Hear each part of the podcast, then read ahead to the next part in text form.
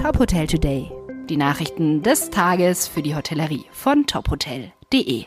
Dieser Podcast wird Ihnen präsentiert von HAB, Tabletop für die gehobene Tischkultur.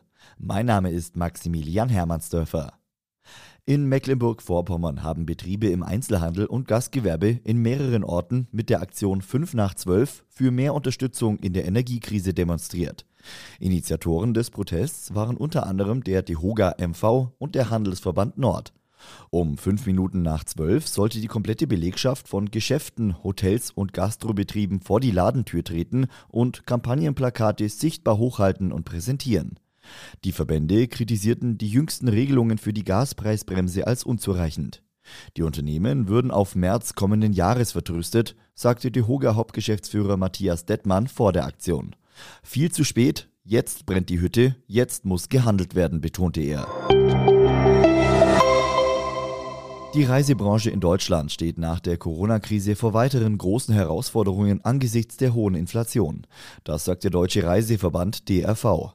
Laut Präsident Norbert Fiebig werde 2023 sicher kein Selbstläufer werden. Die entscheidende Frage sei, wie viel die Leute noch im Portemonnaie haben werden.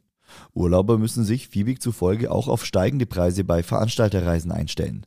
In der bevorstehenden Wintersaison profitierten Kunden noch von langfristig abgeschlossenen Verträgen, so der DRV-Präsident. Forbes hat gemeinsam mit seinen Partnern die Forbes World's Best Employer List 2022 veröffentlicht. Zum zweiten Mal in Folge erreichte Kempinski Hotels die Top 3 der besten Arbeitgeber in der Reisebranche.